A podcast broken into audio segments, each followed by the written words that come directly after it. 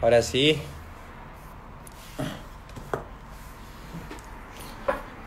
Ah, Vamos de nuevo. A ver que la gente se conecte. Ahora sí. Volvimos, volvimos. Volvimos. ¿Me confirman si se escucha bien el audio? Ah.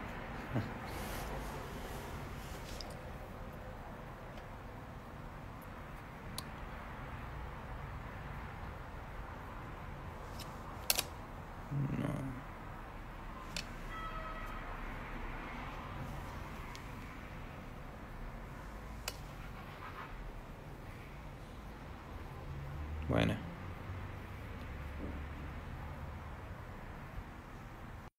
Ahí está. Ahora sí. Ahí estamos. What's up, boys? ¿Cómo Ahora estás, sí. brother? ¿Cómo ¿Cómo estamos? estás? ¿Bien y tú? Bien, bien. ¿Cómo Aquí están todos estamos. por allá en, en Chile en estos minutos, amigos míos, con tanta... ¿Qué está pasando por ahí? Aquí dándole. De hecho, hoy día empezó a llover, así que ya está haciendo harto frío, así que a prender la estufa y abrigarse. Cuídense todos por allá. Ya sabemos que hay que estar siempre positivos de todas maneras porque Eso. nunca es el final, siempre es el comienzo. Acá todos tienen que saber exactamente. Así que, bueno, los dejo a... Vamos adelante. Usted Eso, manda, maestro. Vamos. Eh, bueno, partamos un poco para la gente aquí que, que- que- que es de otro país, no te conoce. Eh, un poco eh, cómo comenzaste en, en, bueno, en este largo camino ya que llevas de recorrido y, y- y no sé, pues cuéntame un poco desde el comienzo. Tengo entendido que trabajaste en, en, en Adrenaline, una tienda de skate, y que ahí, ahí comenzó todo. Cuéntame un poco de tu historia. Para, lo que no me- para las que no me conocen, soy Daniel Spencer, ¿ok? Y en este momento estoy acá en Los Ángeles, que es donde vivo en estos, en estos momentos. Y para resumir un poco la historia y hacer corta mi introducción, piensen que Daniel Spencer se fue el 2009 con la crisis subprime a China um, a crear una empresa de, ¿cómo se llama?, de calzado y de desarrollo de productos para todo el mundo.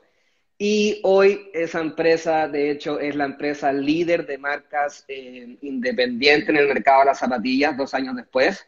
Y ahora ya tenemos acá branch en Los Ángeles, bueno, y también con las oficinas en China desde el principio. Entonces, para que tengan un poco uh, más o menos y sepan de quién soy, es alguien que se fue con una tarjeta Banefe, ¿ok?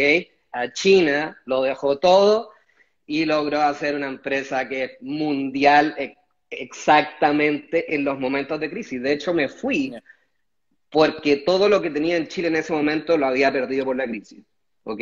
Entonces, para que entiendan un poco ahí la introducción y, bueno, se pueden imaginar, desde Santiago de Chile a China, nueve años en China y después ya dos años y medio, casi tres años acá en Los Ángeles para seguir la carrera.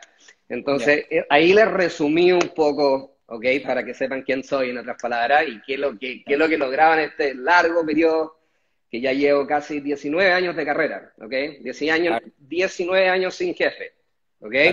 Me imagino que es lo que todos quieren lograr acá, ¿no? ¿Y qué, qué tal esa, la mejor decisión de tu vida o, o prefiere, preferiría vida.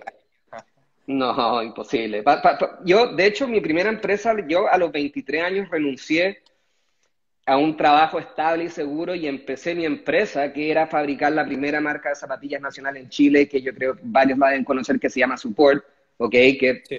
de hecho hasta el día de hoy eh, existe. Eh, y todos me decían que estaba loco. Yo de hecho fui a Corfo, me encantaría ver a esos personajes de Corfo ahora y mandarle un saludo desde acá de Hollywood, ah, como ¿Qué- ¿Cómo toma las decisiones, hermano? Nada, pero bueno, quizás deben estar ahí en cuarentena, who knows. Ok, el tema está en que um, presenté el proyecto a muchos personajes, también a temas, a, a los personajes de Corfo, gobierno, para poder, para poder conseguir eh, financiamiento, ok, y todos me decían que estaba loco. ¿Ok? Nadie entendía, en otras palabras, que yo quería hacer una marca de zapatillas, la primera marca zapatillas de Nacional de Skate y de Action Sports y no competir contra Nike, ¿ok? Porque me decían, oye, pero ¿cómo vas a poder competir contra Nike? Y se reían todo, y yo, bueno, yo tenía 23 años en ese entonces, entonces también ay, no sabía mucho ahí, o sea, me estaba tirando el piscinazo completo y, y así fue en todo caso cómo empezó. Y gracias, gracias a todos esos rechazos de mucha gente llegó obviamente la gente correcta por el destino ahí a, meterse y pude empezar gracias a eso a empezar mi carrera. Pero fue muy interesante el proceso porque no fue fácil uno tener que dejar un trabajo estable. Me imagino que acá deben estar mucho en, en lo mismo. Uno siempre se pregunta, pucha, ¿qué tanto me convendría dejar el trabajo? Quiero hacer mis, proyectos, quiero hacer mis sueños y realmente, si uno realmente está decidido, lo va a lograr, ¿ok? Vale la pena, o sea, pero hay que tener mucho ojo que no es lo que la gente se imagina, ¿ok? Ser tu propio jefe es muy complejo. Primero, no todos pueden lidiar con la libertad de ser tu propio jefe. No tenía nadie encima tuyo diciéndote, oye, termina, hazlo ahora, el tiempo. Literalmente cada mañana te tienes que levantar tú con tu motivación, porque no hay nadie más que te la diga, es solo tú. Y pues, si, es que no, si es que no eres disciplinado y si es que no estás realmente enfocado a lo que vas a hacer, vas a empezar a desperdiciar el tiempo, claro, vaya a empezar a salir a carretes, fiestas, total, nadie te dice nada, ¿no? Así que eso es muy importante tenerlo presente, ¿ok? Que es muy complejo, mucha responsabilidad, y, pero uno logra la libertad dependiendo, porque acuérdate que también uno se puede construir una cárcel de oro, ¿ok? Una caja, un negocio donde... Que eso también uno, es uno de los peores errores que alguien puede hacer, acá lo digo, porque muchos van a estar empezando su negocio en este minuto, es hacer un negocio que no tenga una planificación en el mediano largo plazo que funcione sin ti. ¿Ok? Primero que todo, un negocio que, que, solo funciona contigo, no te podéis deshacer de él. Si lo queréis vender, tenéis que venderte tú dentro de ese negocio también, ¿ok? Entonces lo que hay que hacer siempre es saber y desarrollar un negocio que en el mediano y corto plazo funcione por sí solo para tú poder dedicarte a expander a otras unidades de negocio en el mismo momento. ¿Ok? O sea, e, en el tiempo posterior. Eso también es muy difícil.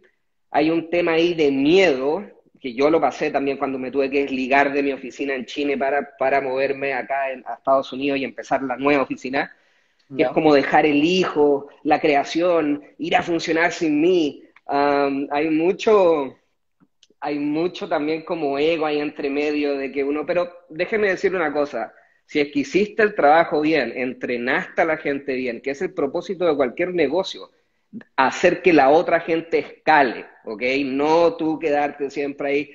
Si hiciste ese trabajo bien y lo hiciste de verdad, entrenando, tomándote los meses y años que requiere ese trabajo, eh, puede llegar y dejar a esa gente eh, a cargo de la empresa y van a funcionar tal cual e incluso mejor que contigo allá adentro.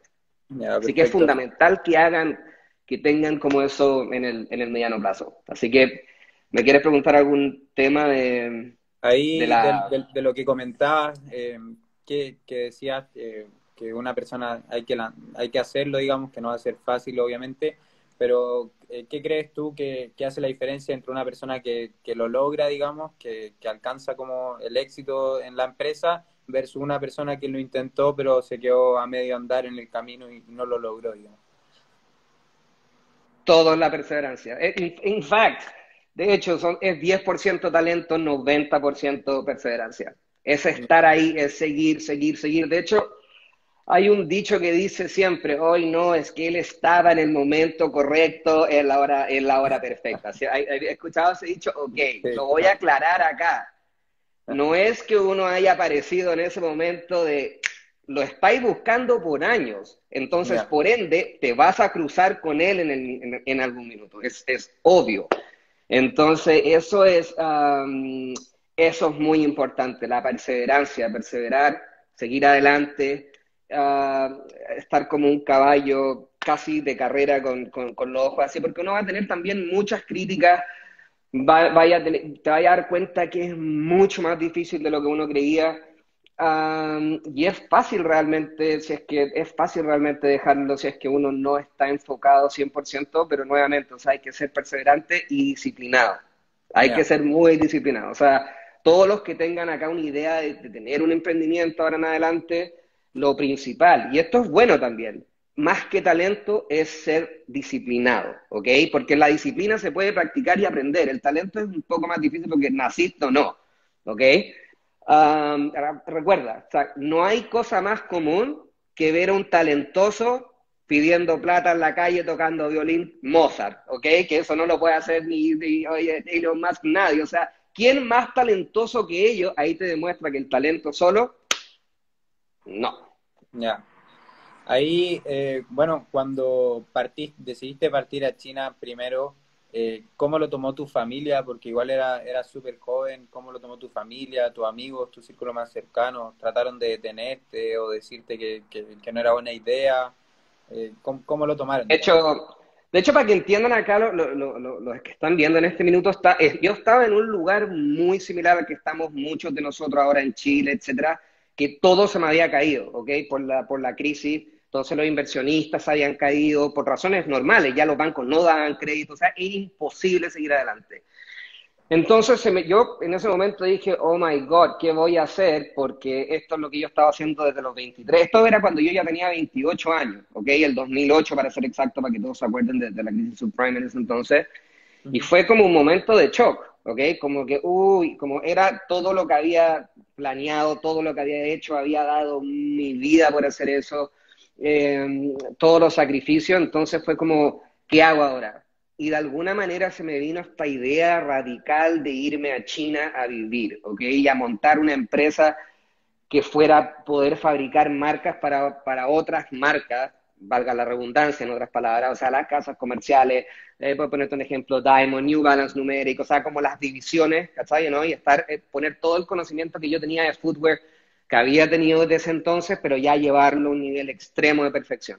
¿Ok? Entonces, por eso me fui a la ciudad de Dongguan, China, que es la ciudad, de hecho, de mejor manufactura del mundo en lo que es China. Todas las marcas de alto nivel se hacen en Dongguan o en la provincia de Guangdong, ¿ok? Que es donde está la mejor cantidad de, la mejor cantidad de mano de obra calificada, porque se pueden imaginar que Louis Vuitton no va a mandar el, una yarda del cuero de cocodrilo que le costó 20 mil dólares para que una... ¡Hoy! Hoy me equivoqué, ¿no? O sea, no, tiene que ser, es muy lento, es muy handmade, um, así que eso, así que decidí, toda la gente estaba como tú me dijiste, todos me decían, pero ¿de qué estás hablando? Porque fue tan rápido, o sea, imagínense que, imagínate que tú ahora, en tres meses y medio más de ahora, estás en un avión yéndote a China sin, sin celular. No había Facebook, no había GPS, no habían traductores, así que no me vengan acá a mí, no, pero ¿cómo voy a ir? Es que no me hallo. Imagínate, me fui a China sin GPS, porque no, no existían en ese entonces. Entonces no era como ahora, oye, a ver, preguntémosle a Google Maps, o no sé, o pidámonos un Uber, que allá en China es Didi, de hecho. Realmente fue una jugada muy... Pero esa fue la jugada que cambió mi vida, definitivamente. Si no hubiese hecho eso, wow, no, probablemente estaría ahí también en cuarentena o no, no sé. Yo creo que trabajaría como un product manager de humor, una cosa así muy average, no fucking way. Ya. Sí. Y ahí, estando en China ya, eh, ¿tuviste momentos en el que decía, eh, esto no, puedo seguir así, eh, me voy a volver a Chile, voy a mandar todo a la mierda, no sé? El momento en que oh. ya no quería seguir. Pero, y, y no duró solo un momento, duró años esto, ¿ok? Para que, se pueden imaginar que irte a China solo, ¿ok?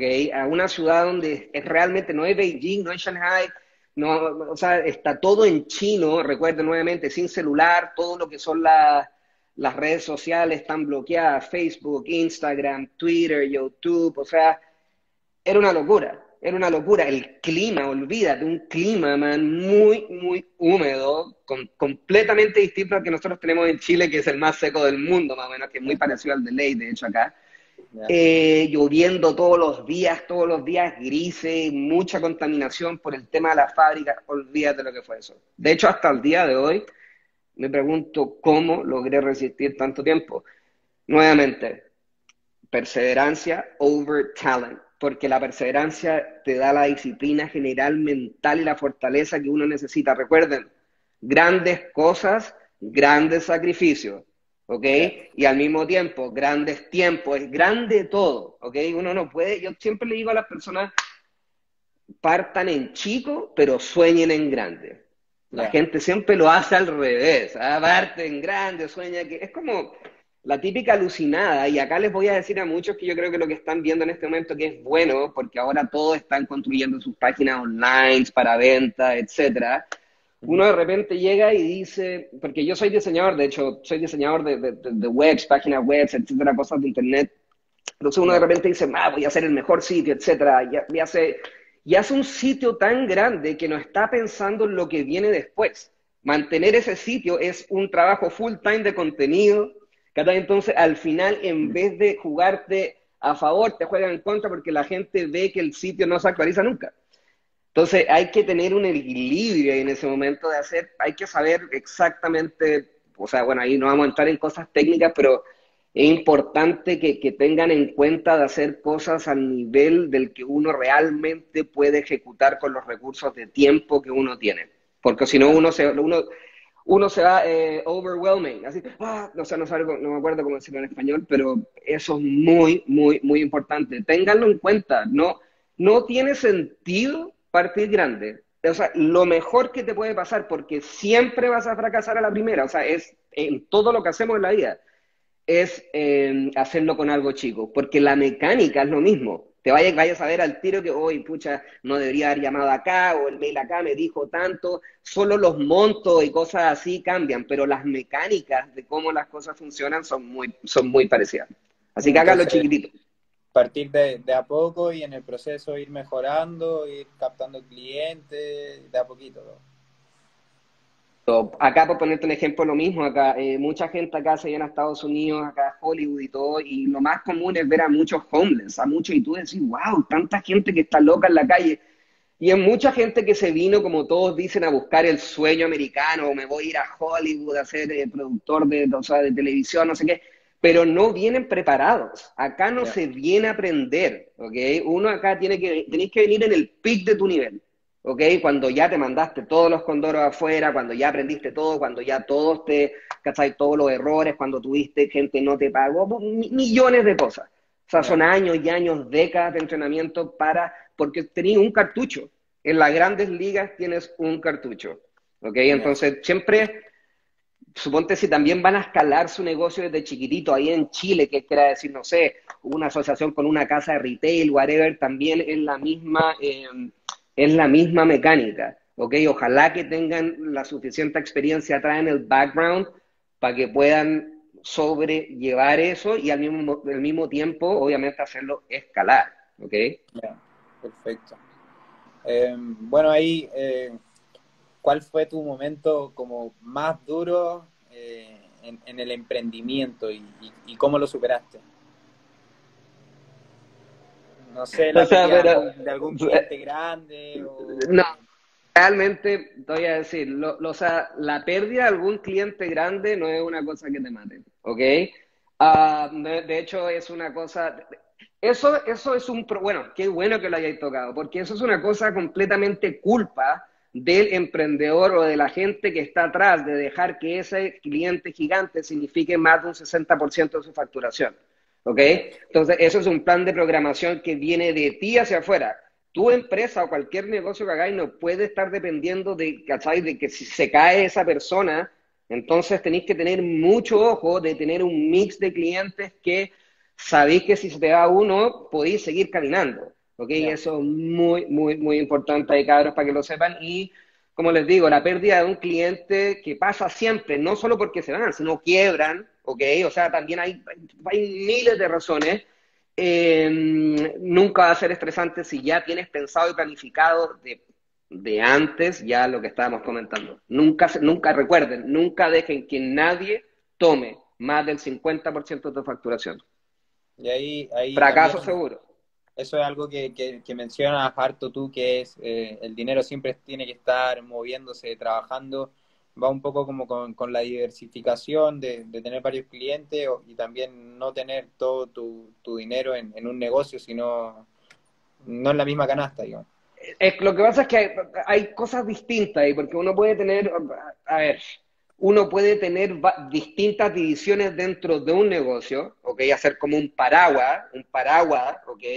Y al mismo tiempo uno puede tener otros negocios que no tienen nada que ver con ese negocio, ¿ok? Entonces hay, dos temas ahí. Cuando tú te conviertes en inversor, obviamente tienes varios negocios que no son, eh, que no están combinados, en otras palabras, ¿ok? Pero no quiere decir que dentro de un negocio tuyo sí tengas una umbrella muy grande. Por ponerte un ejemplo, mi empresa en Brands, en Brands, en la que tengo ahí, que existe hace 12 años atrás, eh, empezamos con footwear, después empezamos con la parte de accesorios, después empezamos con la parte de skates, después empezamos ahora hace poquito con la parte de audio, siempre hemos hecho la parte de merch, y todas esas se van nivelando. ¿Cachai? Entonces de repente, no sé, pues cae footwear, pero sube accesorios, ¿cachai? No, después, si yo solo me hubiese quedado con footwear, ¿qué pasa cuando el footwear cae? Muere. Entonces, es muy importante siempre, caros, que tengan una, una visión cuando desarrollan algún proyecto, algún producto, algún proyecto, saber cómo escalable es ese producto en sí para otras como engranajes que le vaya a ir aplicando. En, el, Imagínate, no sé, pues en el tema del iPhone, los AirPods, los cargadores, todos los accesorios o servicios extras que se pueden sacar de ese proyecto, de ese producto, porque recuerden, esto es muy importante el esfuerzo de vender uno o mil es el mismo, ¿ok? Es el mismo email, es la misma llamada, es tu mismo tiempo, lo único que cambia son los montos y el tiempo de fabricación, pero el, esfuerzo es lo mismo. Entonces, yo siempre le digo a la gente, la gente me dice, oye Daniel, y pucha, ¿y cómo podemos hacer para el negocio? Yo siempre le digo lo mismo, lo que tienen que hacer es complementar siempre la venta. En otras palabras, si yo vendo zapatillas, es un ejemplo, voy donde el personaje la zapatilla y voy con unos calcetines, ¿ok? Entonces le vendo las zapatillas, le vendo los calcetines, porque sé que está relacionado a eso, lo estoy hablando como un ejemplo, pero es muy importante que piensen siempre en un producto que le puedan ir agregando servicios, o si son servicios o un producto que le puedan ir agregando cosas para poder eh, optimizar sus ventas, ¿cachai? El esfuerzo de venta eh, versus tiempo, ¿ok? Y esfuerzo, importante eso. Perfecto. Y ahí, en, en general, en tu camino como emprendedor, como empresario, inversor, eh, ¿cuáles han sido tus tu mayores influencias? ¿Has, tenido influencias, digamos, que te han motivado, te han hecho ir más grande, apuntar a lo alto? Pero realmente no han sido personajes del mundo empresarial, ¿ok? Y eso es muy importante que lo tienen que saber acá. Han sido personajes más, del, más espirituales, etcétera. El mundo empresarial sí, pero sonaría cliché decir sí, Steve Jobs, etcétera. O sea, es porque es como lógico. O sea, nadie no. Pero sí, obviamente he visto sus películas, me gustan su historia. El que me gusta mucho ahora Elon Musk, porque está muy loco Elon Musk, me encanta Elon Musk. De hecho, no está ni ahí Elon Musk. Por eso es the best one, is the billionaire in the world fuma weed en los programas de Tera al mundo, olvídate, hace las acciones, no le importa nada a Elon Musk, ¿ok? Así que yo creo que, sí, yo creo que Elon Musk para mí de ahora es como mi, it could be my reference. Pero ya anteriormente, otro que me gusta mucho, mucho es Warren Buffett, me encanta Warren Buffett, por su experiencia y al mismo tiempo por la persona que es, muy simple, me encantan las personas de negocio simple. Piensen caro esto al final, ¿ok? Y esto es muy, muy, muy importante. La, Bill Gates, Steve Jobs, Warren Buffett, eh, ¿lo han visto alguna vez sacándose una selfie en un Ferrari? No. Porque la gente que tiene, o sea, porque la gente que tiene la plata te das cuenta que al final el propósito nunca ha sido la plata. ¿ok? Yo cuando trabajo, y esto también se los doy a ustedes como me preocupo en hacer las cosas bien, en las cosas perfectas, o sea, en hacerlo outstanding, como se dice acá, impresionantemente bueno, ¿ok? Y sé que la plata me va a llegar por defecto, ¿ok? No estoy jamás pensando en la plata, de hecho, cuando hablo con mis contadores al final de año y todo, yo digo, wow, realmente vendimos tanto, ni siquiera estoy traqueando las ventas porque estoy más enfocado en hacer los proyectos y en expandir la compañía, porque sé que la plata eso viene por defecto de hacer las cosas a un nivel supremamente bueno. Ojo, que obviamente todos somos seres humanos y nos equivocamos y aprendemos, pero si alguien le puso dos horas, tú le ponís un mes. Let's put it that way. No un poquito más, ¿ok? No un poquito más.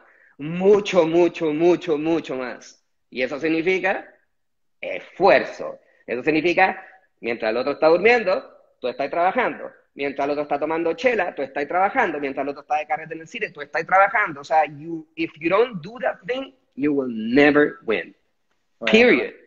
Ahí mencionaste Warren Buffett como una de tus inspiraciones, eso es porque hace, hace un tiempo ya que he visto que, te formaste un poco en el trading de futuro. Eh, ¿Va por ahí un poco? Y cuéntanos un poco más. No, no, no, no, no, no, no, no, no, absoluto, no, no, absoluto. De hecho, no, no, Warren Buffett es, por su estilo de vida, sus consejos son muy sabios, son todos referidos a no, no nada, nada está asociado a tener mansiones, a, tratar de mostrar a alguien que uno no es, ¿ok? Eso es muy importante, cabros, también que lo tengan presente, porque les voy a decir una cosa, al final a nadie le importa.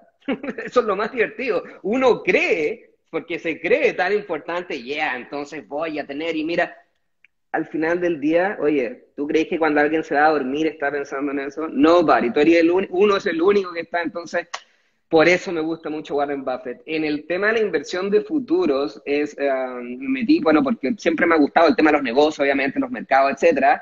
Y como ahora estoy viendo acá en Estados Unidos, qué mejor lugar que estar en donde se inventó Wall Street, ¿ok? Y poder tomar, eh, ¿cómo se llama esto? Estoy en cursos, ¿cachai? En las mejores academias de, trading de futures y es muy complejo también. Me tengo que levantar a las 4 de la mañana, cabrón. A las Cuatro. Ah, ¿Saben a, qué, ¿Saben a qué horas tengo que estar en clase presencial a una hora de acá? A las cinco y media de la mañana. ¿Ok? Para empezar a tradear a las seis y media de la mañana, el late time, ¿ok? O no, hasta las diez, etcétera, y después seguir con tu día. O sea, realmente, sí que nuevamente lo digo, y es muy complejo, tenéis que saber leer los charts, no voy a aburrir a la gente acá en eso, pero nuevamente, o sea, uno no puede hacer todo tenéis que sacrificar cosas por algo, ¿ok? Entonces, si realmente queréis ser experto en algo, vas a tener que, tener que sacrificar las cosas que no te están aportando en tu vida para llegar a ser esa persona. El carrete, por ponerte un ejemplo, la fiesta. Nadie dice que no hay que salir, pero estar saliendo y curado con la caña todos los días, I don't know, quizás soy muy viejo ya, a los 40. Así era a los 20, ¿ok? Está bien, a los 20, pero ya más de grande ya es, mm, no sé, cada uno puede hacer lo que quiera con su vida, pero yo yo creo que el propósito de la vida es siempre crecer, ¿no? Y estar así, seguir y seguir desarrollándose, porque es un... Uno nunca para de aprender en la vida. Yo todos los días estoy aprendiendo, todos los días me equivoco, todos los días sigo aprendiendo y eso es lo bonito, el desafío de aprender. Bueno, bueno, y ahí en tus 20 ya, volviendo un poco a tu juventud, tuviste que sacrificar como mucho eso, como mucha fiesta o mucho tiempo a cosas que, que, te gustaban o dejar amigos mucho, mucho, mucho, mucho, mucho, fue heavy, gracias por preguntar eso, mucho. Primero que todo, tuve que dejar mi carrera de skateboarder, para los que no saben, yo era skater profesional, si se puede llamar así en Chile, en, en los años 90, en los años 90 hasta final de los 2000, porque profesional en el skate, todos sabemos a lo que me refiero Ah, me dan un par de zapatillas y stickers, pero ellos suelen ser profesionales en Chile, pero bueno. Uh, y claro, entonces en mi mejor, cuando acá fue, gracias por preguntarlo, ¿cachai? Nuevamente tuve que dejar algo muy importante que era para mí, porque cuando estaba en mi peak, ¿ok? En mi peak de nivel, estaba andando con todo.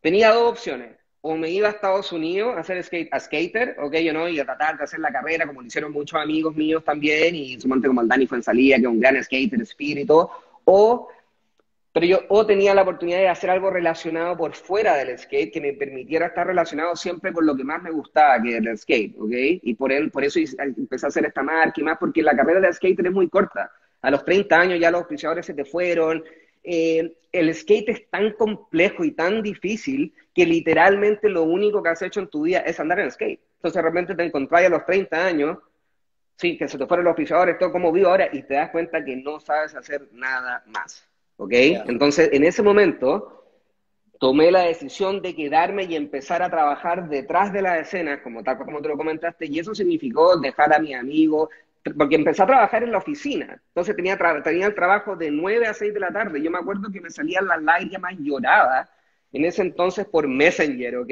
Había Messenger, imagínate, estamos hablando del 2001, eh, y no sé, por Guille, mi amigo, oye, Daniel, nos vamos a ir a Mendoza el fin de semana, vamos, y yo así como callado porque, oye, tarado, yo, si sabéis que no puedo ir, ¿para qué me decís eso si estoy atrapado en esta oficina?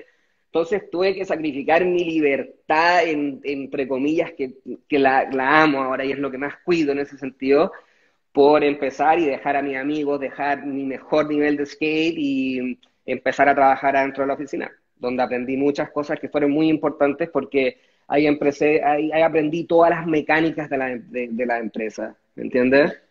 Bueno, sí, por eso te preguntaba.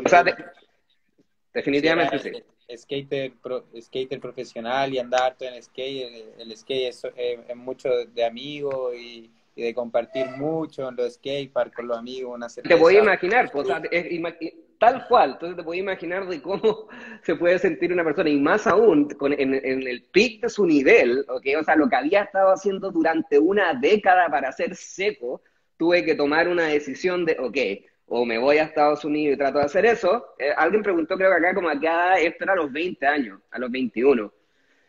Eh, o sea, hace 20 años atrás, ¿ok? Para que les tengan claro. Hoy tienes 40. 40, 40, sí, cumplí 40 este año ahora. Eh, y sí, eso fue, fue, y ahí tuve que dejar todo. Y bueno, con la, como todo, uno se empieza a acostumbrar después, que ya ahí adentro, pero nuevamente, o sea, igual ya tenía claro lo que tenía que hacer. Y es muy importante también, cabros, que que es importante meterse a trabajar a empresas primero para entender las mecánicas, ¿ok? No, no es tan fácil como que ya voy a abrir un negocio acá, no, no, no, no, es mucho más complejo, hay muchas cosas, bueno, los que, los que han empezado acá, negocios y pequeños negocios como todos los empezamos, saben que no es eh, tan así. Entonces es muy bueno poder, poder trabajar un tiempito, ojalá que sea cuando eres joven, cuando te la podís, cuando tenés la flexibilidad, cuando tenés el tiempo, cuando ya como que no tenéis la soga al cuello de que, oye, si no lo hago ahora no lo puedo hacer nunca más, ¿me entendido, no? O sea, porque eso, eso, y eso, por ponerte un ejemplo, lo quiero recalcar acá ahora que estamos conversando de ti, que, o sea, tú eres un emprendedor joven acá, te has dedicado a hacer la página, eh, tenés ciento, no sé, 140 mil, 135 mil followers, eh, te, eh, te, preocupas de publicar contenido, haces activaciones, y obviamente has estado haciendo todo por el amor al arte. O sea, y acá no, no, no estáis viviendo en... Entonces, eso habla muy bien de ti. Te felicito por eso y eso es lo que hay, eso es lo que, hay que hacer. Y tener claro y empezar a saber que, que la acción te va a llevar una recompensa, no pensando en que vas a hacer algo para tener esa recompensa. Vaya a ver, tú, tú, oye, la página, hasta ahora siempre me preguntan como no ganáis nada de plata con eso, porque le tanto tiempo, pero, pero para mí lo más valioso es poder estar conversando ahora, por ejemplo, con personas como tú y, tener estos momentos, estos espacios también de, aprendizaje, porque me identifico harto con, con, tu historia. Correcto. Así que bueno, y ahí todos los caros que están ahí también se motivan con todos tus posteos. Yo los veo siempre, te lo agradezco son motivaciones, las personas necesitamos también eso, e incluso yo, todos necesitamos todos los días motivación, así que te agradezco por, por, hacer ese trabajo todo el tiempo sin, sin ningún interés, que habla muy bien de ti. No me cae la menor duda de lo que va a pasar en el futuro. Así que bueno, sigamos. Ahí eh, preguntarte un poco, eh, sabiendo lo que, todo lo que sabes hoy, ¿qué le dirías a tu yo de 20 años? Buena, buena, muy buena pregunta haz lo mismo. o sea, haz lo, mismo en el genérico, pero hubiese tomado distintas decisiones, pero, o sea, hay una, hay una, hay una palabra que dice, los tiempos de Dios son perfectos, ¿ok? Entonces, si es que cualquiera de, de esas cosas hubiese cambiado, no estaríamos conversando en este minuto, ¿ok? Uh, pero, ¿qué hubiese hecho? Y esto es muy importante para todos los que estamos empezando y para todos los que estamos jóvenes uno siempre cuando es joven y quiere empezar, uno como que se cree el superhombre y nos creemos invencibles, wow, entonces que yo lo voy a poder hacer solo, y uno toma como referencia, eh, por ejemplo, por ejemplo, no sé, eh, hablemos de Warren Buffett, no sé, no, nunca tan grandes, pero no sé, digamos Ripley o la tienda, entonces ya, que yo voy a tener una tienda, entonces voy a, em, ¿cómo se llama esto? Voy a, mm, voy a ser igual de grandes que ellos, pero eres muy chiquitito. Entonces uno como que tiene una, una, noción un poco desviada de lo que uno puede lograr solo y que no, ¿ok? ¿A qué quiero ir con esto? Yo cuando creé Support, ¿ok? La primera marca nacional de Chile de zapatillas, ¿ok?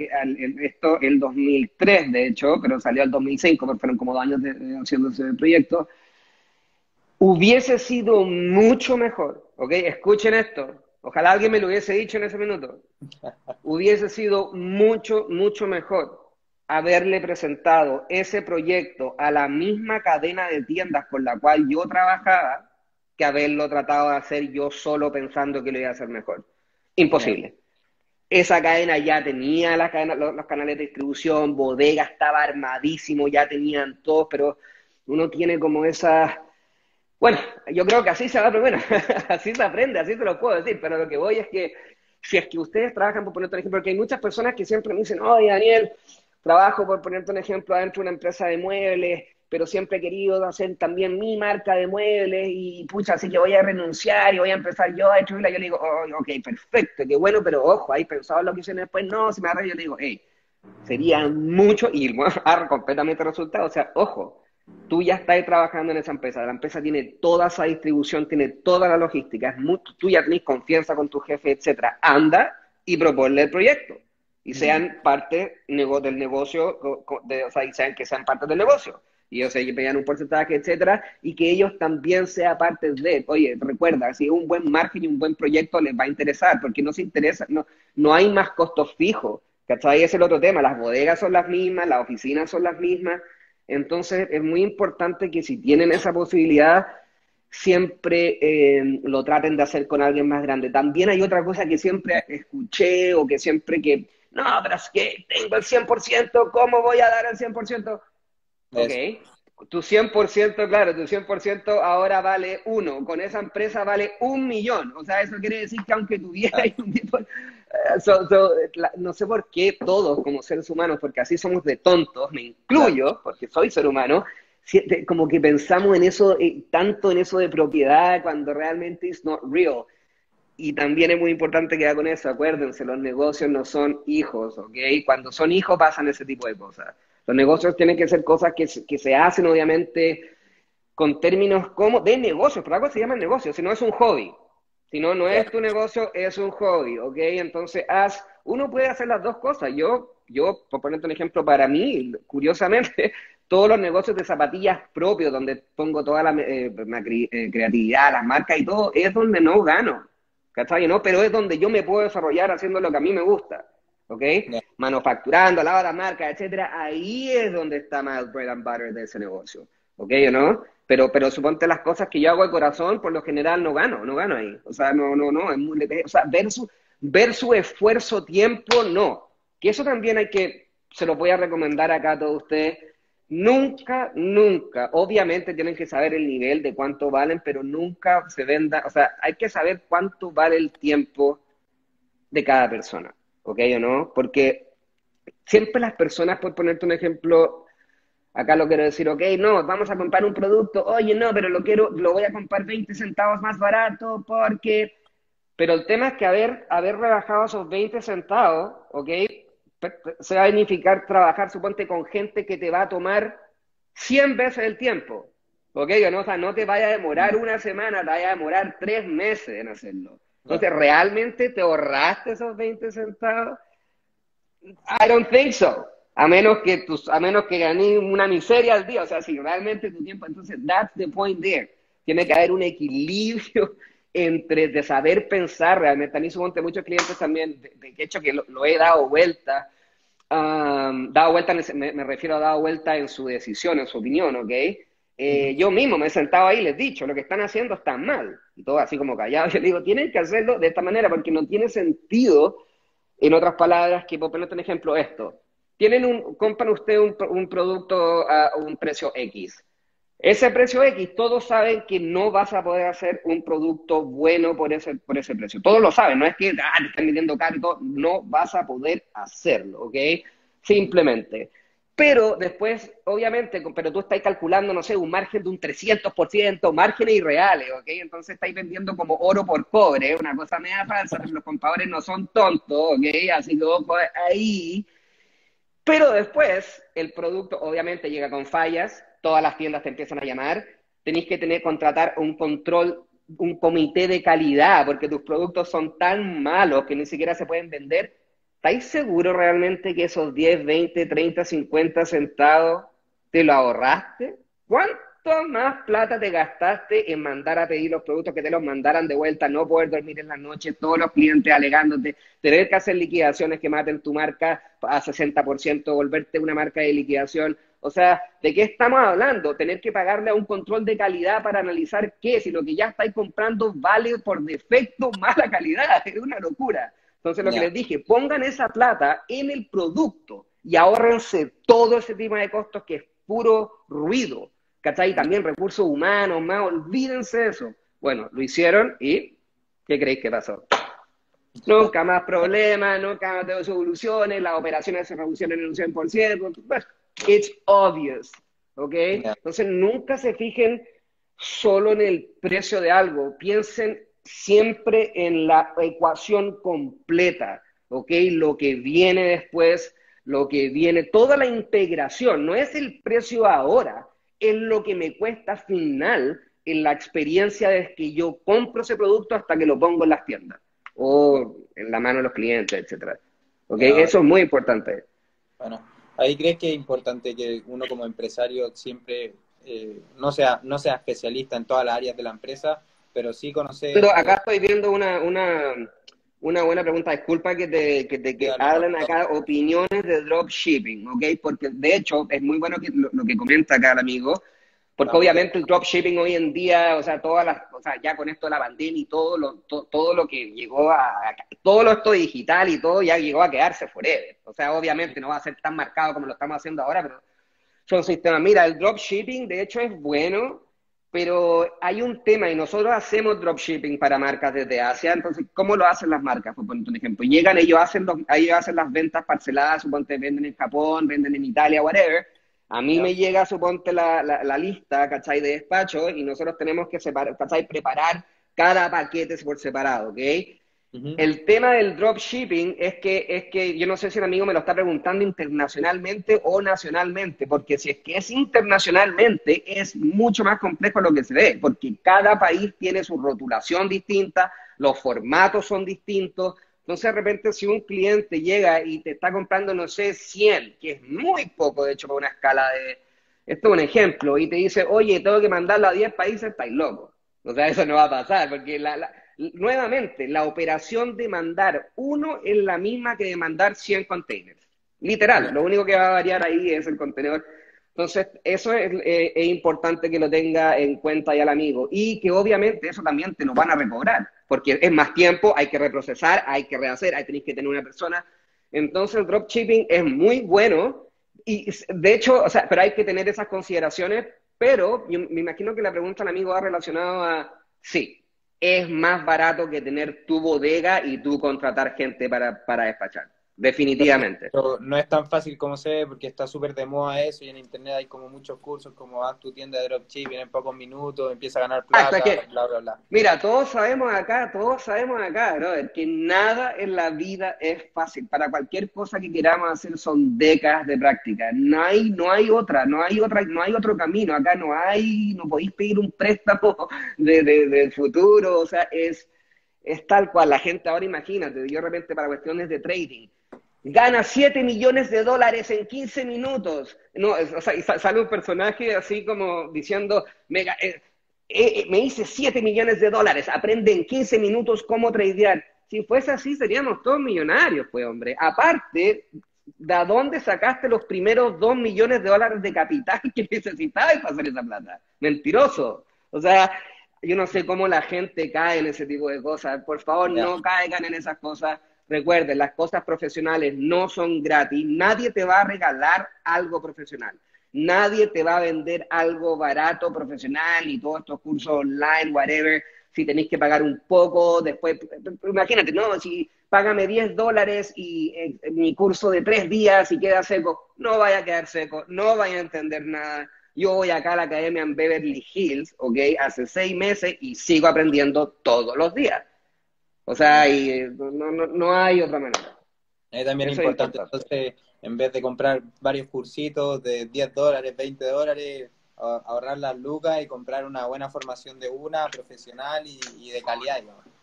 Correcto. Y también tiene que mucho que ver esto también con, con, porque no es solamente comprar. Yo puedo ir a USCLA o allá en Chile no sé cuál es la mejor universidad, la católica, whatever, pero si yo no tengo proactividad, ¿ok? Para seguir haciendo fuera de mi tiempo de estudio, eso no lo voy a lograr, ¿ok? Entonces eso es importante, no solo, y esto es lo más importante, porque aquí es como, y alguien lo dijo, o sea, nunca ha sido la plata, el, el tema es lo complejo del ser humano y de tener la determinación constante de, ok, si me voy a gastar pues, esa plata, la voy a hacer rendir como, como se debe, ok, y y tenéis que ponerte la, o sea, tenéis que, tenéis que poner las horas necesarias, horas, estoy hablando por días, que son muchas, muchas, cientos y cientos y cientos de miles de horas, para poder ser experto.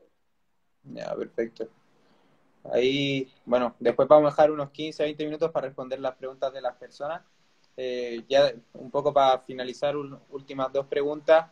Eh, ponerte en una situación en la que supongamos que pierdes todo, eh, quebras, quedas sin nada, digamos, ¿qué harías para empezar de nuevo? ¿Cuál sería tu primer paso y, cómo lo harías, ¿Te darías por vencido? no, jamás. Jamás me daría por vencido. Nunca. De hecho, esa palabra no existe en mi vocabulario. ¿Ok? Así, partamos por esa base. Dame por vencido, oye, ¿y, y, qué pasa si esas palabras no existen en mi vocabulario? ¿Ok?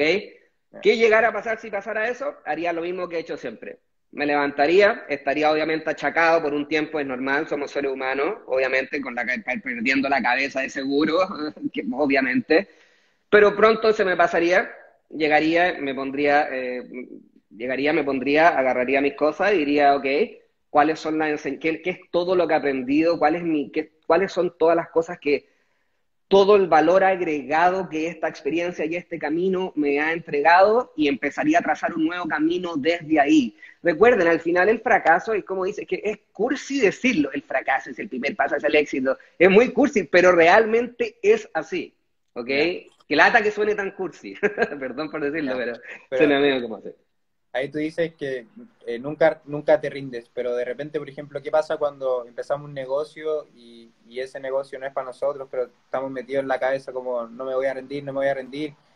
Ahí... muy buena, muy buena, muy buena pregunta. Ok, hay que partir de esta base, amigo.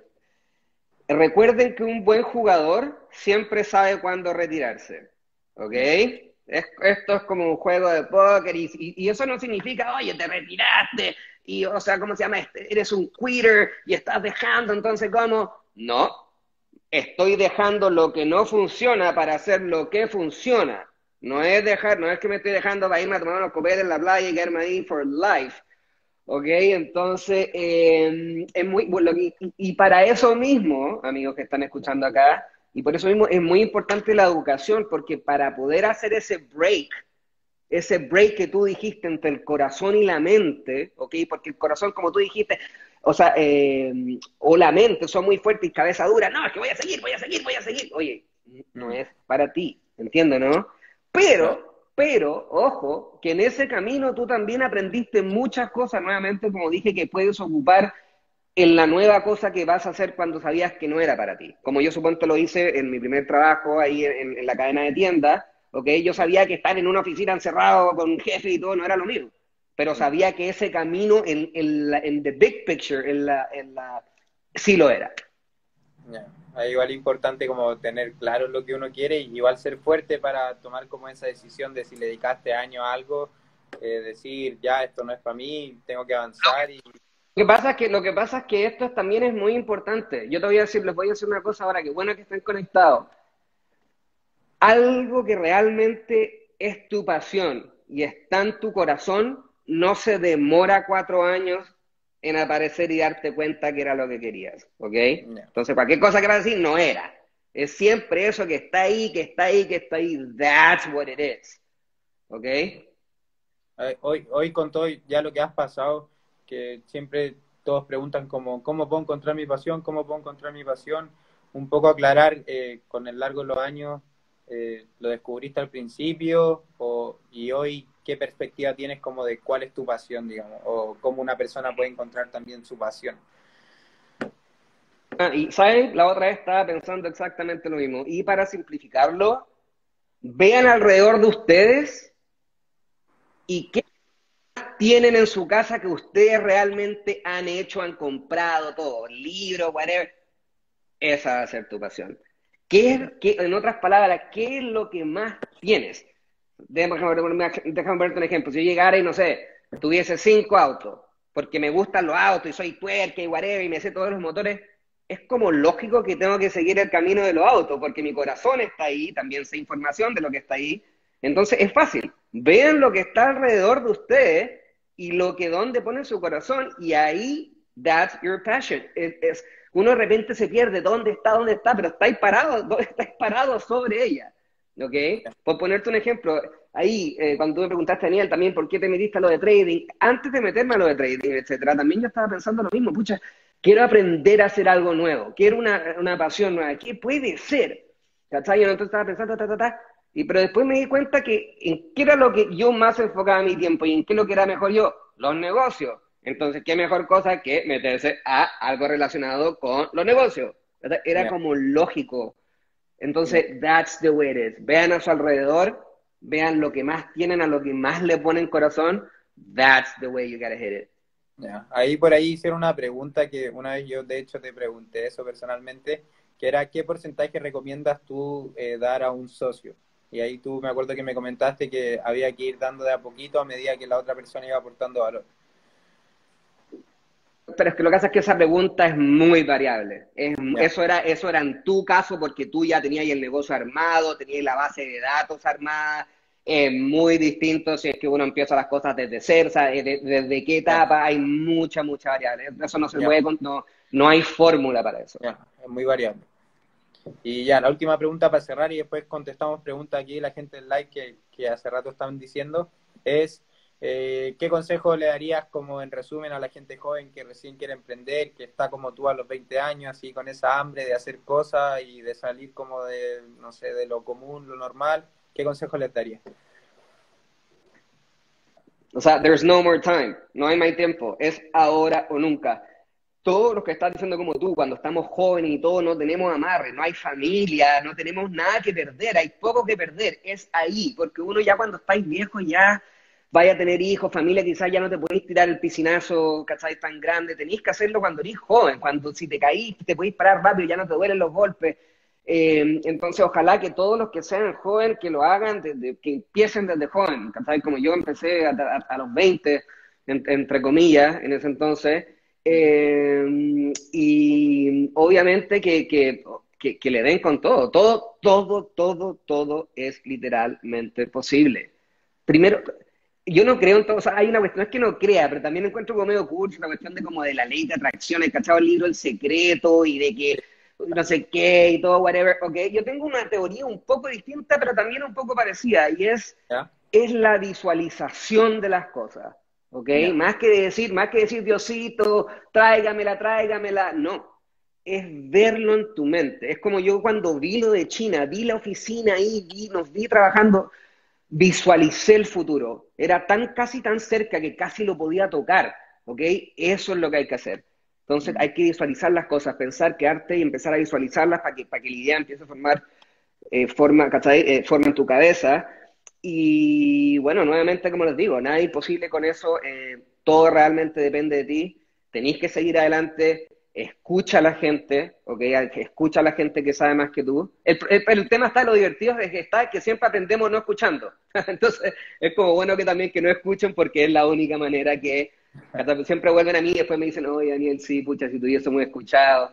Y, y se vieron la vuelta 360 para llegar a cero, ¿cachai? No sea, oye, mucho, sí, que, oye, sí, pero es que tú sabes cómo es, cómo es la cosa, entonces uno lo tiene que experimentar por uno mismo. Y yo, ok, whatever, yo no tuviese agarrado todo eso, pero bueno, así que tienen que aprender las personas, así que bueno, eso les digo, y otra cosa más, eh, este es el mejor momento para capitalizar, acuérdense, muchos negocios, muchas empresas, todo está muriendo eso es igual a muchos, muchos mueren, muchos nacen, ¿ok? Esto es una limpieza de mercado. O sea, ahora van a quedar muchos lugares, muchas eh, locaciones abiertas. Todos los débiles, todos los chantas, todos los que hicieron las todos esos buenos desaparecieron. Ahora se van a quedar solo los más pro, los más fuertes, los más inteligentes y los que siempre tuvieron que estar.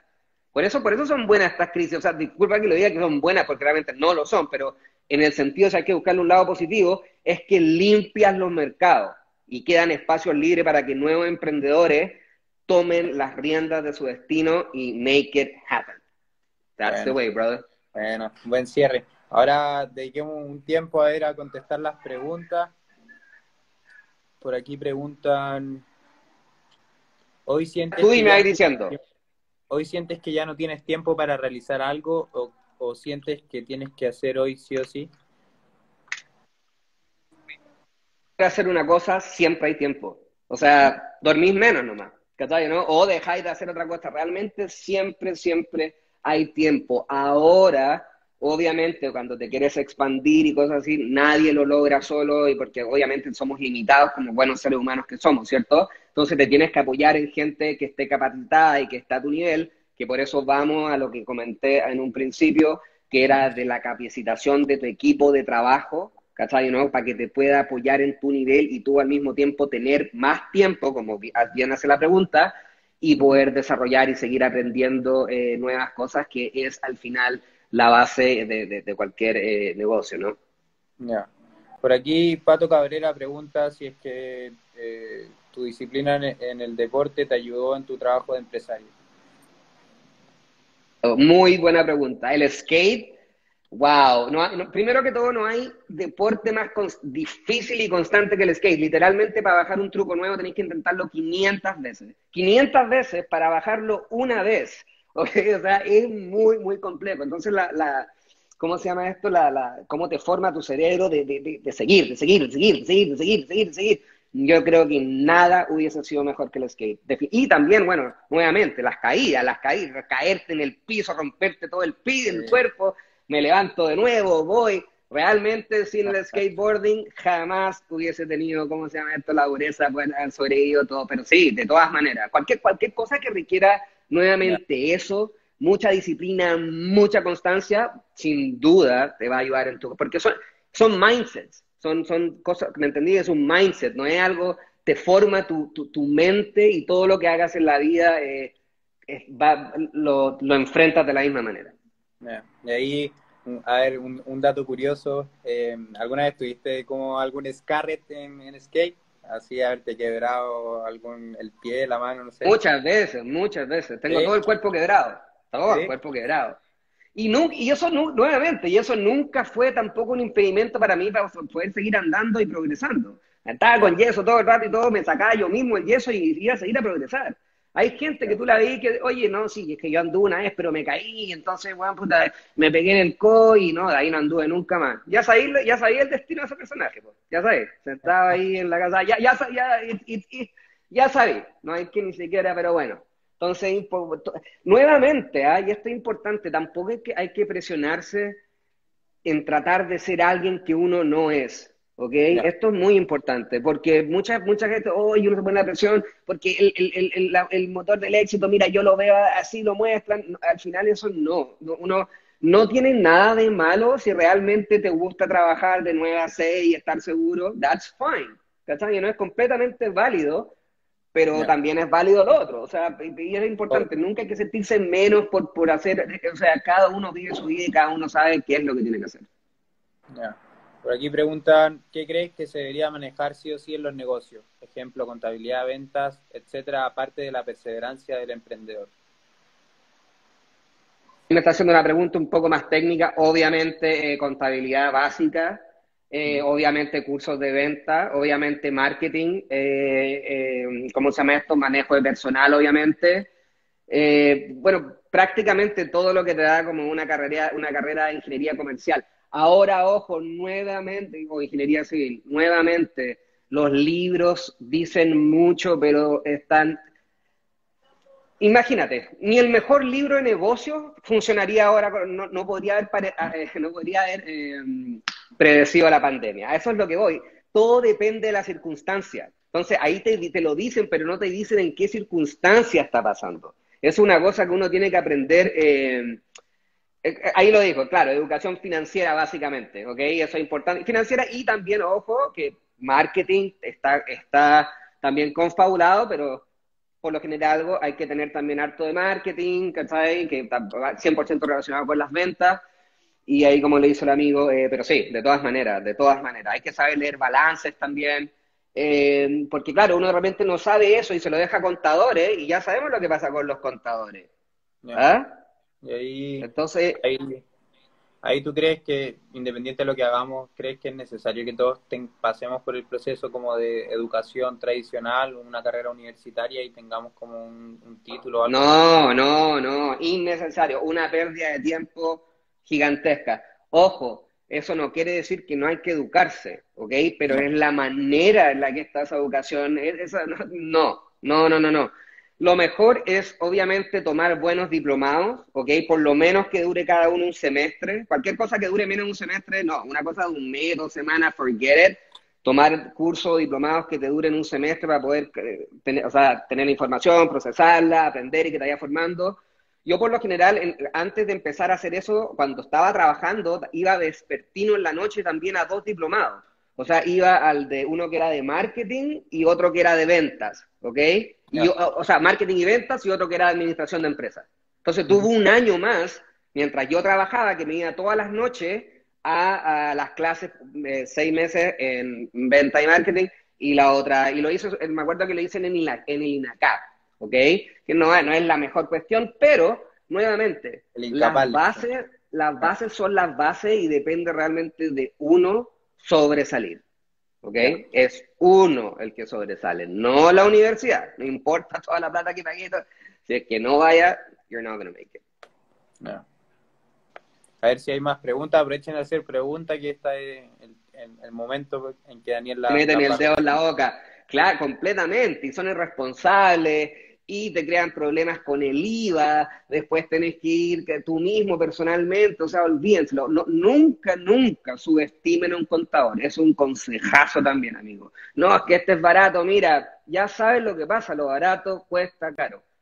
Literal, eso es el consejo más cierto que puedo dar en la vida. Por algo es barato, pues, hombre. o sea, it's, it's, it's true. Así que... Eh, como cuarta vez que alguien también dice lo mismo de los contadores, que es como fundamental y muy difícil encontrar uno bueno y confiable. El tema, entonces yo, yo realmente, a mí se me hace curioso que, lo, que los contadores sean tan irresponsables. No estudiaron una carrera que es financiera, que, que de hecho está en juego la vida financiera y, civil de una persona y que sean tan irresponsables, me lo encuentro una falta de respeto, la verdad. Pero bueno, así se van descartando los... Por aquí preguntan eh, si te costó mucho salir de la zona de confort. No, o sea, sí, imagínate que no fue como una zona de confort de que, oye, me voy a cambiar de ciudad o de trabajo, fue cambiarme de Chile a China. O sea, fue una, una zona con demasiado cambio de zona confort. Pero tampoco tanto. ¿Por qué? Porque como que yo ya venía quebrando esos paradigmas de, con todo el tema del skate. ¿Me entendí? Viajando a hartos lados, no pasando mucho en mi casa. Entonces como que siempre fui como patiperro, estando en distintos lados, ¿cachai? De hecho, como empecé realmente en todo esto? Era porque cuando a mí me a los 16, o a los 15, etcétera, la única manera que yo podía tener plata era vendiendo los productos que me dan. Entonces yo los vendía, los truequeaba, ¿cachai? Entonces siempre tenía mi plata propia para poder moverme por ahí, entonces como que ahí me di cuenta que era bueno, era bueno como para el comercio, ¿entiendes? Ya, bueno. Eh, bueno, aquí te preguntan si recomiendas algún libro. Primero, ¿tú lees libros? Eh, ¿Eres de leer harto como libros de negocio y todos estos libros? leo harto libro. Mira, les voy a, voy a ser bien sincero. Me gustaría leer mucho más, ¿ok? Creo que leer es una cosa que todos deberíamos hacer mucho más de lo que hacemos.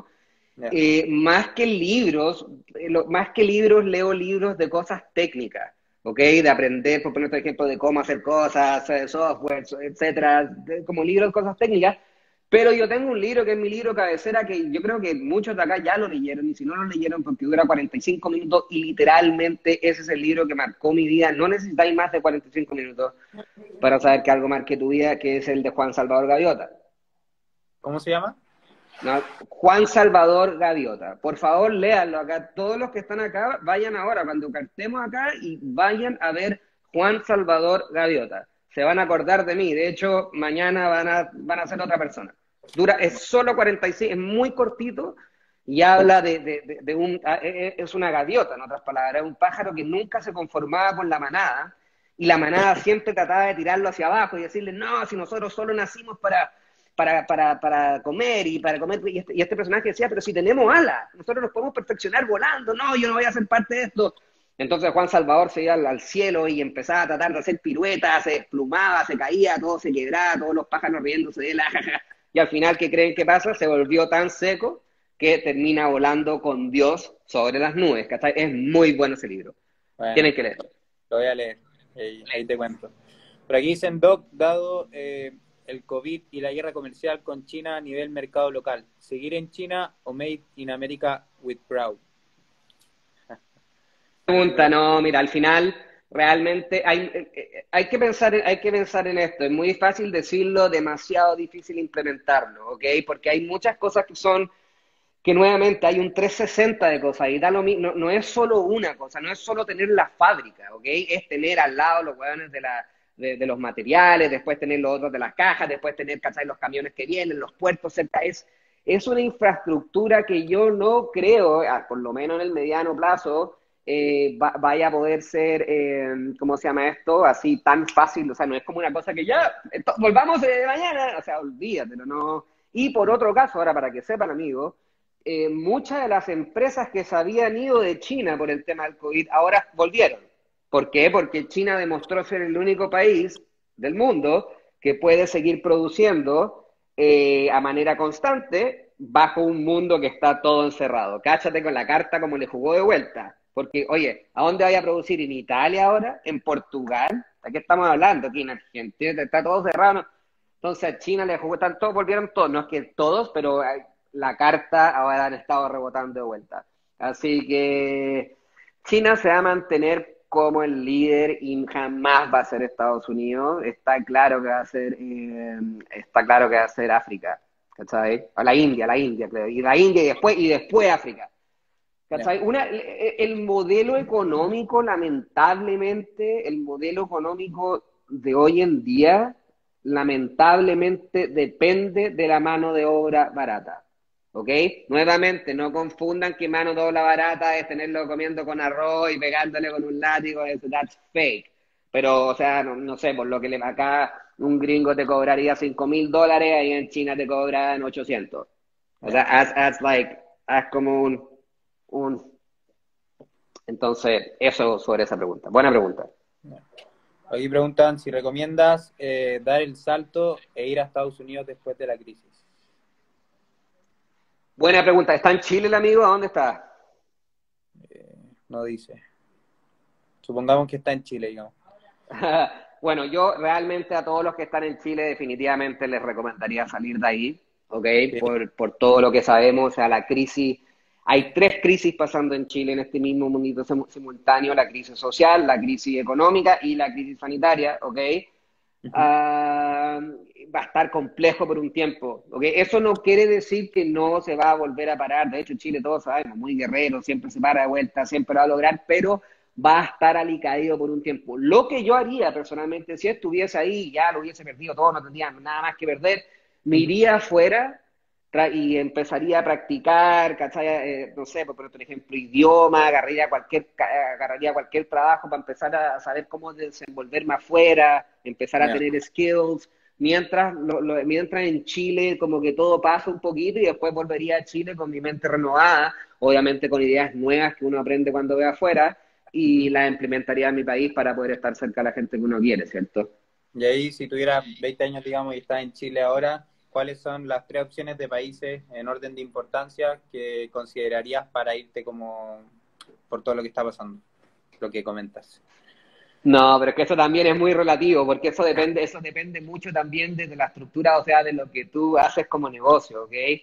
Eh, o sea, hay, hay, o sea, es lógico que tenéis que irte a las economías más grandes, pero no así. Acá acabo de ver una pregunta a un amigo que pregunta sobre el tema de Argentina, que lo vamos a hablar en un tema, porque ahí está uno de los buenos ejemplos. No realmente el volumen hace que algo sea bueno o malo, es, qué tan fácil es eh, eh, hacer negocios dentro de ese país, las culturas de negocio, por eso voy a poner un ejemplo, Chile, Perú, etcétera, son buenos mercados, son mucho mejores mercados que Argentina y Perú porque tienen, son mucho más fáciles de hacer negocios, mucho menos, hay, hay corrupción, pero mucho menos corrupción, hay menos traba en aduanas, eh, es mucho más fácil manejar el negocio en ese sentido. Eh, por otro ejemplo, ahora, ahora voy a responder esa pregunta a tu amigo porque está relacionado con la misma pregunta. Eh, Argentina, que pasa el mismo efecto con Brasil. Argentina y Brasil son mercados que están quebrados, en otras palabras, por, porque tienen demasiada salvaguarda y están cerrados a un, comercio, eh, un comercio eh, globalizado. Entonces a mí siempre me dicen, oye, sí, pero Daniel, imagínate, en Argentina son, no sé, 200, 400 millones. No, no sé, estoy mintiendo, pero son muchos millones. Pero ¿qué? Si primero que todo la gente no es que ni siquiera tenga plata, si yo quiero importar un producto a Argentina o a Brasil, tengo un arancel de un 70% sobre el producto. Más después el tax, o sea, te sale el doble. Lo podí llevar, pero te queda un precio imposible competir. ¿Entiendes? No, no, no. Eso, eso igual es complicado irse a otro país que al final hay que desaprender y, volver a aprender todo. Eh, y eso, y eso que eso también que lo había posteado el otro lado, claro, yo también pensaba que, oye, ya me quedé en China, bueno, toda la odisea, hice todo esto sin celular, imagínate, pa, y... Pero también, nuevamente, o sea, eh, cada país y cada mercado son, pongámoslos como así, mares nuevos, ¿ok? Mares nuevos donde hay que, hay que, hay que aprender a nadar de nuevo, ¿cachai? Uno no conoce las corrientes, Acá como yo lo posteé en, un post, ahora uno cree que, claro, oye, pisar Estados Unidos ya es el símbolo de éxito. No, amigo. Hay que, hay que, hay que empezar, eh, ¿cachai? Vaya, muchas personas te van a tratar, te, van a cagar, ¿cachai? Eh, hay que, muchas personas hay, que empezar a descifrar quién es bueno, quién es malo, no te sabís los precios de mercado, entonces tú de repente le preguntas a alguien, oye, ¿cuánto cuesta esto? Te puede decir cualquier precio y tú, ah, pero igual es fake. Entonces, toma, todo toma un proceso y como tú decís, también hay que ser valiente y, hay que tener la disciplina em, para poder llevar el cometido a cabo. Aquí dicen, aprendo más aquí que en clase online, gracias. gracias, amigo, cuando quieran. Sí, es que, pucha, le estamos ahí dando, son todo, eh, eh, ¿cómo se llama esto? Cosas que ya he venido, imagínense, casi 20 años de, de experiencia, ya están en mi cabeza. Ya me he equivocado en todo y me sigo equivocando en todo. Y obviamente ya he aprendido en todo. tanto como he ganado, he perdido. Tanto como he triunfado, he fracasado. Es just a balance, bro. Nadie la gana todas. Por aquí dicen, ¿qué consejo le darías a alguien que quiere invertir en China? ¿Invertir de qué manera? Comprar, hay dos más, invertir en China se toma como que alguien va a llevar la plata y ponerla en China, o comprar en China para invertir en Chile. ¿Cuál es la pregunta? No, no, no específico.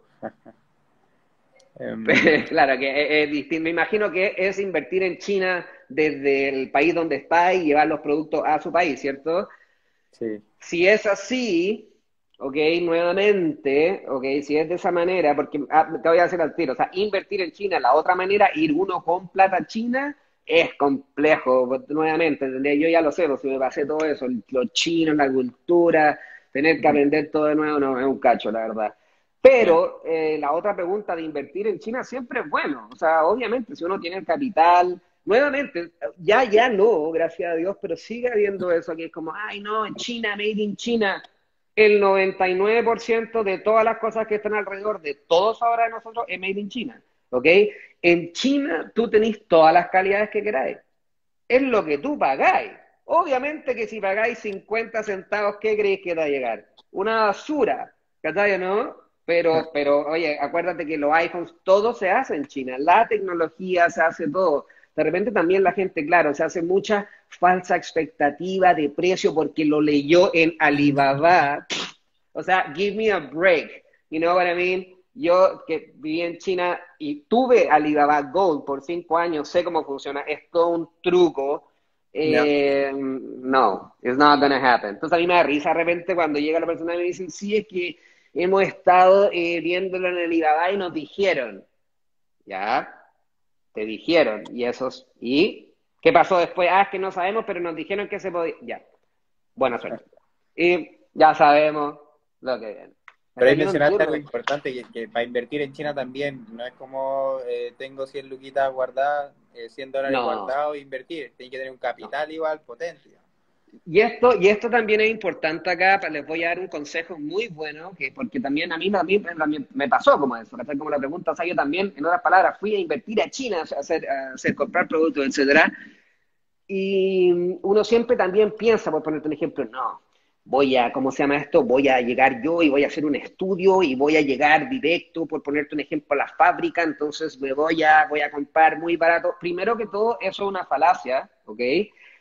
Porque a menos que sea Walmart, a menos que sea, no sé, Cencosud, ni siquiera, porque yo le hago las cosas en Cencosud también, Pero imagínate, o sea, cosas grandes, todo whatever. Si no, o sea, uno, uno tiene la ceguera de pensar que uno lo es todo en la vida, que lo tuyo es lo más grande, pero para los chinos es ni, no es ni una, un, en la uña chica, ni siquiera un, o sea, es un chiste.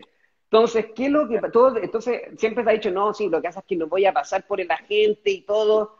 Primero que todo, amigos míos, ¿ok? El cuando tenía una agente, tenía una persona que está responsabilizada, ¿ok? Que te va, anda, anda a que te devuelvan tu depósito directo. Buena suerte. You're gonna lose it completely, ¿ok? Segundo, no Segundo, eh, los agentes que hacen consolidan productos, ¿ok?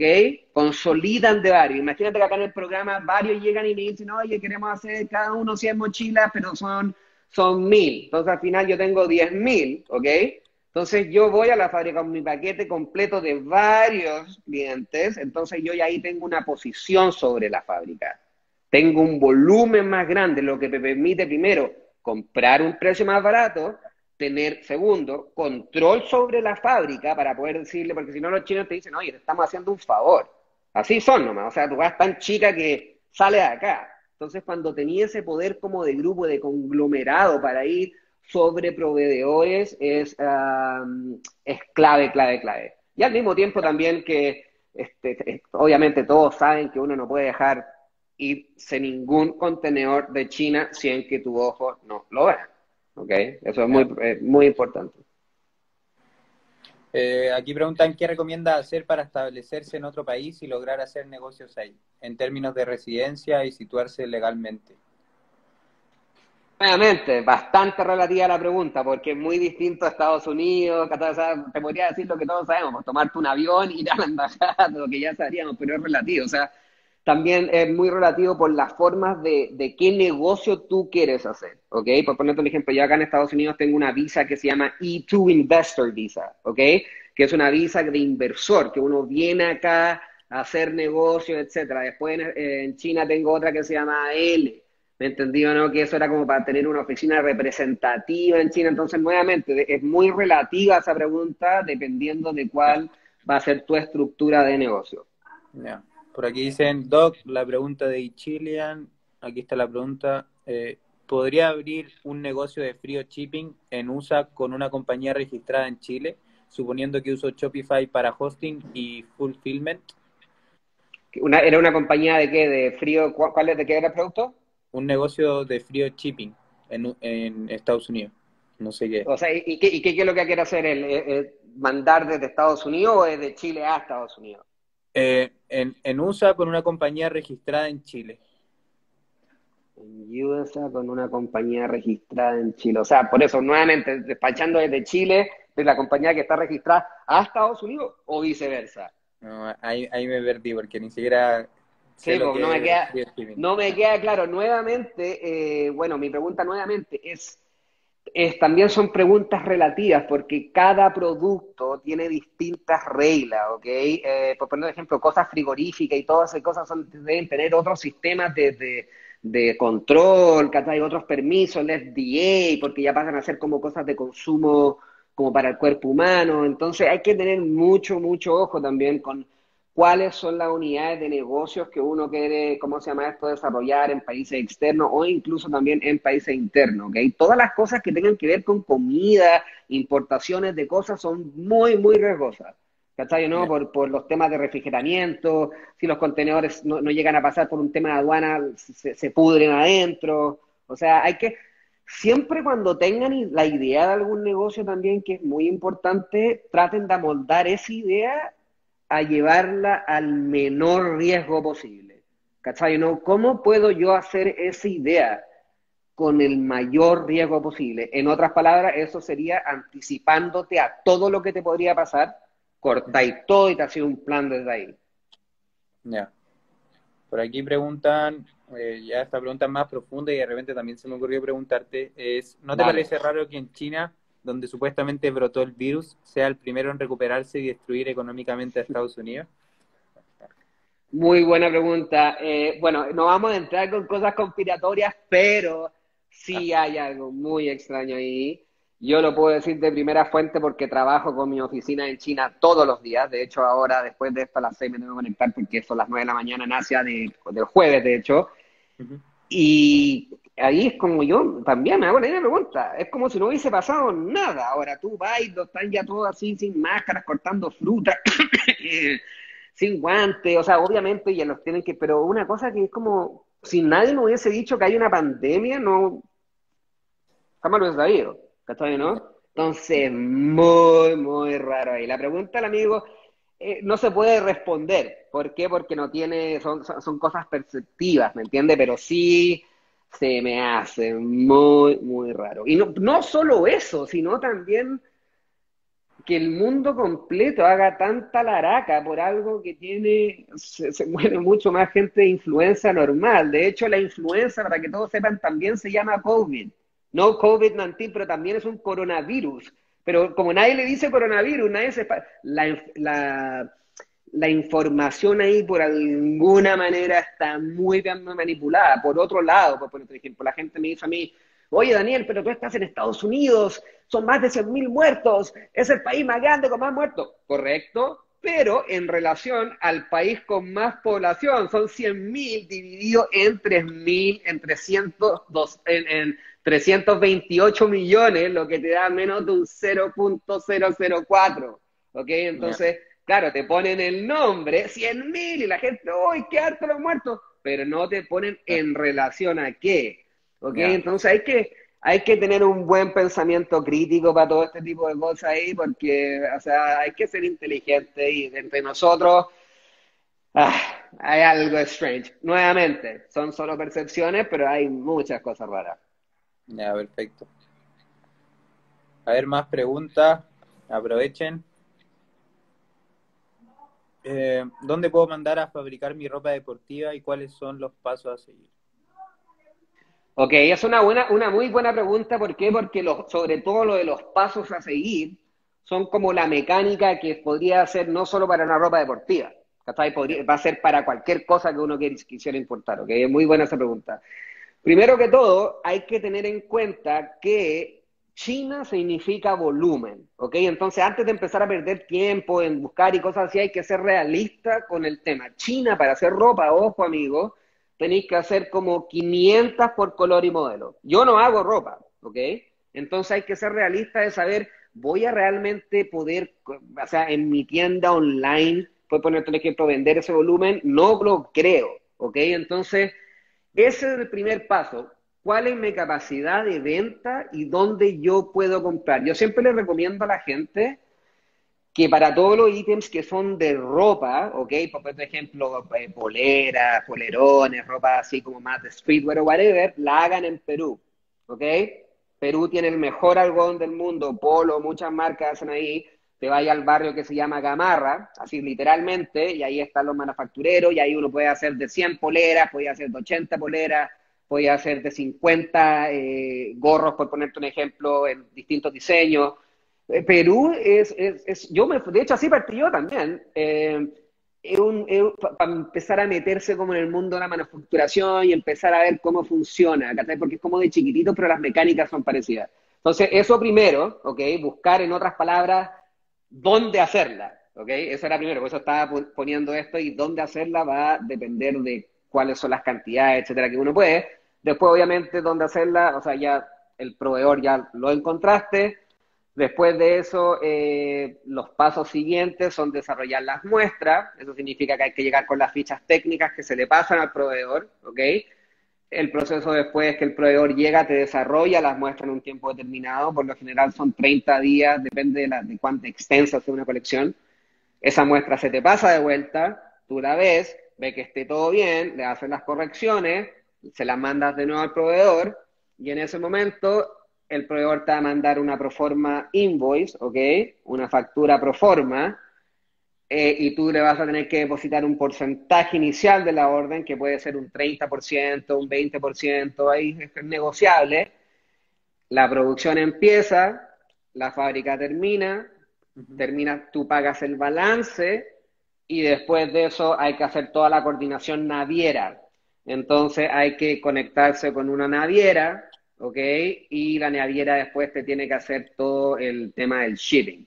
Ir a buscar a la fábrica la carga, ponerla en un barco y después desembarcarla en el puerto San Antonio, Concepción, en cualquier país que estén. Básicamente esa es la operación e, en escala global que se haría para cualquier cosa. Tremendo dato que, que, dejo aquí, Daniel. Así que em, para que, para que sepan ahí tengan... Buena, buena. Me quedó una duda por el tema Alibaba. ¿Puedes exponer tu punto de vista más detallado? Quisiste, quisiste decir que no es lo mejor para comercializar, ¿o no?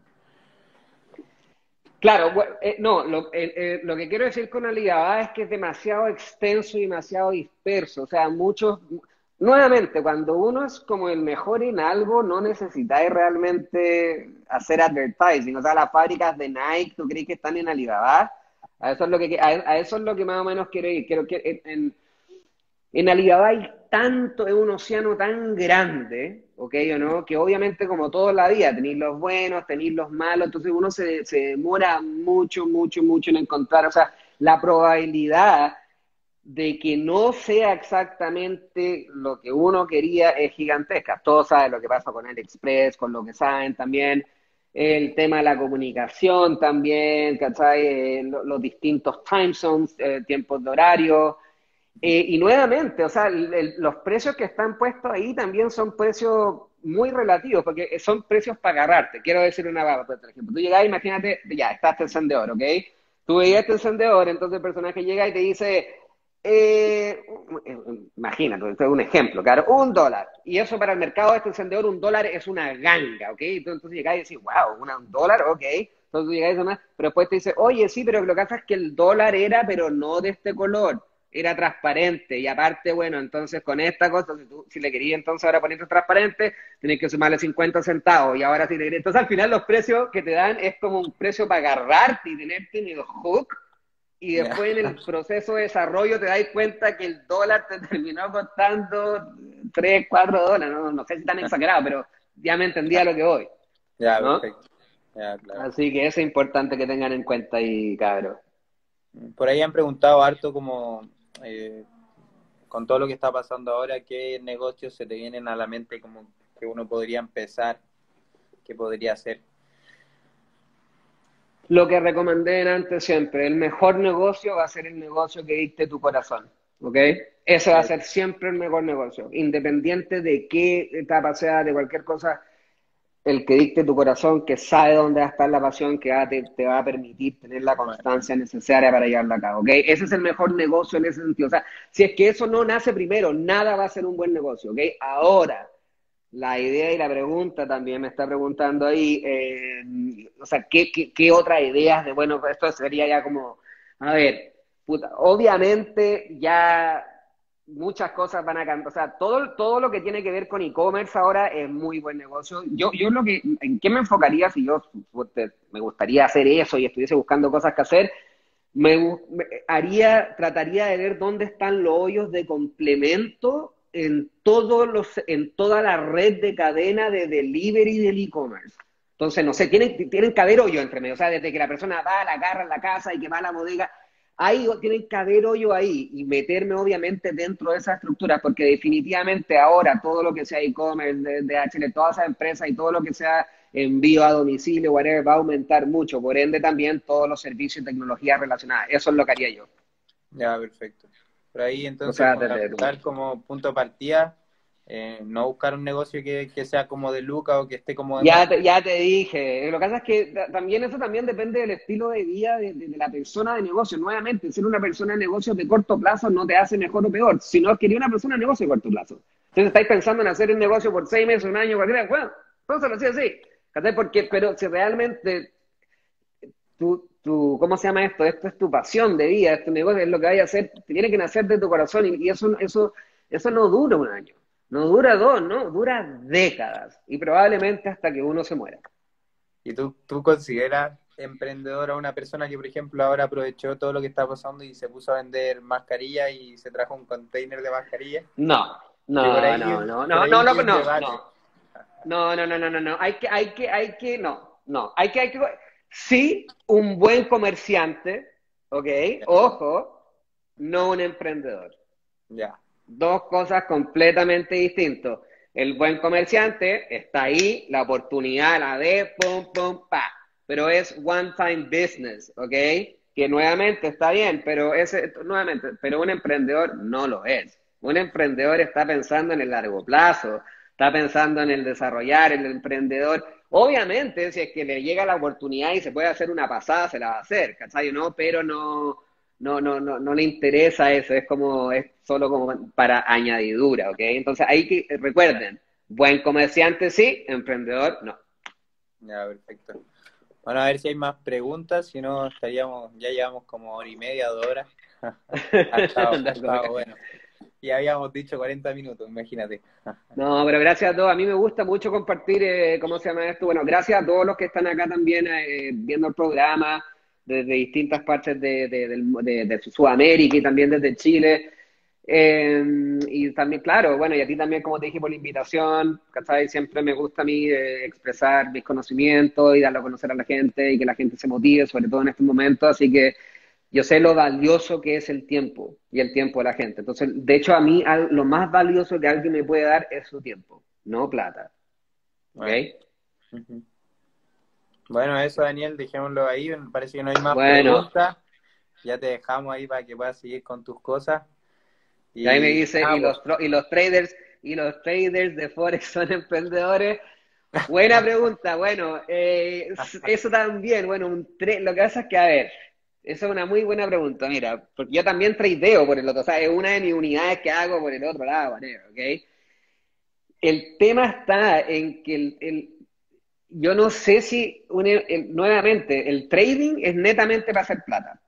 No hay ningún otro motivo. ¿Cachai? No, no hay un motivo de que voy a desarrollar empleados, voy a darle trabajo a la gente. Incluso atenta contra eso, porque you can go short. Podéis estar apostando que la weá vaya más mal. ¿no? Y, vendiendo en short. Entonces, como que es, no, no, es un negocio que realmente y por eso a mí me gusta, o sea, es, un buen, es, es una buena manera de hacer plata, pero no es una manera de emprender, en lo absoluto. Pero hay algo que me comentaste una vez que para hacer plata y, sacar un beneficio tenéis que también tener un buen capital. Es lo que sí, pues, y, el tema, y, el, tema está en que, bueno, eso en el tema de los, es en el tema del trading exactamente, ahí ya nos podríamos ir como más técnicamente, obviamente, ¿cachai? ¿no? Pero, pero pero no necesariamente, también podía empezar con 500 dólares y empezar un, un stacking in, ¿cachai? Aprender las temáticas. Pero nuevamente, o sea, yo el trading lo considero como solo una cosa que solo hace plata por el the side. Es una buena, es una buena manera como de hacer plata pasiva, pero es fome. Es fome. No te, no te, no, tus pasiones creativas no las desarrollas. Ahora sí, ahora sí, ojo, el trading te da mucho, mucha herramienta lógica de cabeza, ¿ok? Entonces uno empieza también a reflexionar en cosas que antes no las miraba de esa manera, porque te ordena mucho, es muy estructural, ¿ok? Y, y, también uno se aprende a conocer mucho como ser humano, porque hay mucho riesgo, entonces, ¡ay, me estoy muriendo! ¡ay, está subiendo! Entonces, a, manejar tu emoción ahí, es, interesante, es interesante el, tema del trading. Y por ahí preguntan, ¿y el multinivel? ¿Emprendedores? ¿Los de multinivel? Disculpe mi, ignorancia, ¿cuál es el multinivel? Eh, bueno, todo esto que está ahora como de referir gente y que ingresa gente y te pagan por tener más personas en tu equipo y todo eso. ¿Nunca has escuchado eso? o, sea, ah, o, sea, o, sea, o sea, ese es el nombre bonito a una estructura piramidal. Pongámoslo, pongámoslo de esa manera, ¿no? Eso es, lo, eso es lo que a mí, el multinivel es exactamente Mira, la verdad, eh, yo no he estado general, o sea, nunca he estado en un negocio así piramidal o multiniveles como le ponen entre nosotros, que suena bonito, mejor que una estructura piramidal. Pero eh, nuevamente, cualquier, eh, cualquier negocio que, que te llene el corazón de hacerlo, y eso significa obviamente hacer cosas bien, no cagarte a la gente, ¿cachai? Hacer cosas, ser admirado y respetado por la gente, que podáis salir a caminar y que la gente te salude, ¿cachai? Que, o sea, eso, eso es impagable al final, ¿ok? Mucha gente se seca con la cuestión de la plata, guay, se termina cagando a todo el mundo y después termina, nadie los quiere y claro, pueden tener mucha plata, pero se quedan, no, nadie me entendido, ¿no? Esa vida, esa vida es miserable, ¿ok? No traten, no, no vale ni un peso, ¿me entienden? ¿no? O sea, ni siquiera traten de hacer, no, no la vale, no la vale en lo absoluto. Ya, bueno. Eso vos, Daniel. No sé si por ahí leíste alguna pregunta más que te interesa. Es que no, a ver, y siempre he dicho que no. Hijo, me Instagram muchas veces que.